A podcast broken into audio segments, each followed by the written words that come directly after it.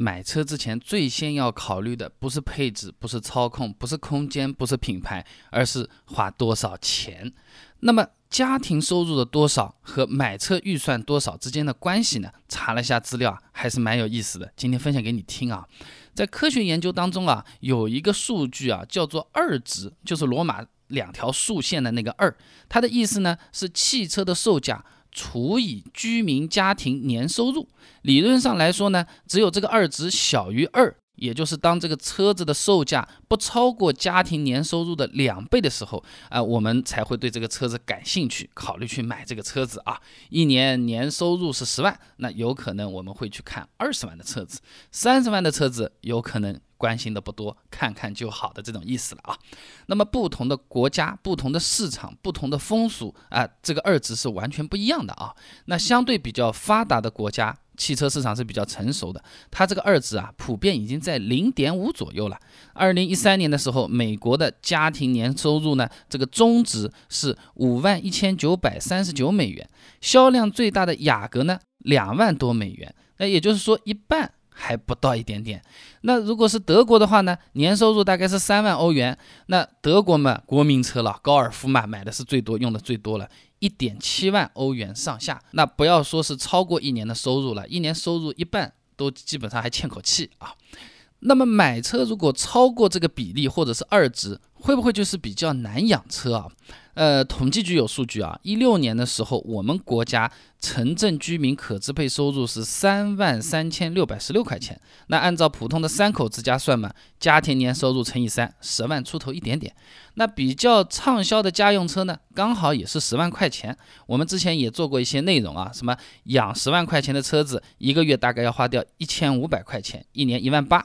那如果是一辆三十万左右的车子呢，一个月大概两千，一年两万四。所以说呢，家庭年收入和我们买车的价格几乎一致的情况下，养个车是没有什么太大问题的啊。那如果是要用贷款来买车，所谓的一步到位、一劳永逸的话呢，那是相当的辛苦的啊。我们按照零利率的车贷来算，首付百分之三十，贷款三年，十万块钱的车子一年四万一千三，三十万的车子一年要九万四啊。那么继续去统计局把资料啊，这个最近几年。我国人均消费结构构成的数据来看呢，其中花费在什么食品、交通通信、生活用品、医疗加起来呢，一共大概是占总收入的百分之五十八点二。如果是一个年收入十万的家庭，那还能用的就剩下四万一千八。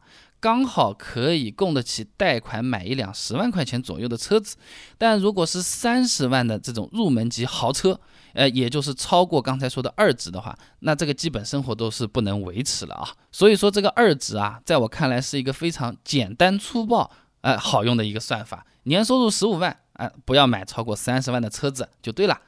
那为什么说它是简单粗暴呢？因为它不是绝对的。比如说啊，我年收入十万的家庭。全款买买个三十万级别的车子，如果是养的话，那还是养得起的啊啊！那你就想，我年收入十万，我存个几年，我是可以存到三十万购车款的，对吧？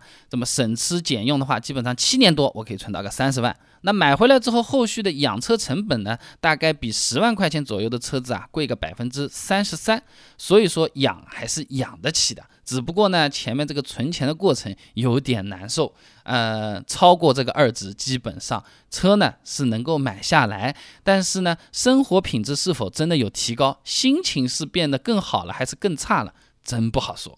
所以说我这么数据查下来看啊，我自己想想的话，给你的建议呢是。二值按照一比一来算会比较好。我年收入在十万，我就买不超过十万的车子，不管是全款还是贷款，这样是舒服的。多了个车子是提高生活品质的，有了车子也是有闲钱可以开车带人家出去玩、兜风、请客吃饭，也不会因为买了车而囊中羞涩，要人家请我们去沙县大饭店的啊。那么一比一这么一个买车的预算，是我给你推荐的一个比例。年收入十万就买十万车，年收入二十万买二十万车啊。那么有些朋友有可能觉得这个太粗糙了，有没有什么比较精细的这种算法？有，我给你全部都清单算出来了。比如说啊，十万块钱的车子养养要多少钱？具体要多少钱？三十万的车子每年到底要花多少钱？全款买车和贷款买车到底相差在哪里？哪个更合算？算账清单一张，全部都给你理好了。如果你有兴趣想要了解一下的话呢，不妨关注一下我的微信公众号“备胎说车”，回复关键词“收入”就可以了。那我这个公众号呢，每天都会给你推送一段超过六十秒的汽车实用小干货，文字版、音频版、视频版都有，你可以挑自己喜欢的啊。那我这个账单蛮多的，比如说月入多少才养得起十万的车子账单，月入多少钱才能买得起一辆入门级豪车账单，这个全款买车的人亏了多少钱，依然是有一张账单。你想看的话，手机打开微信，搜索公众号“备胎说车”，直接回复关键词“收入”就可以了。备胎说车，等你来玩哦。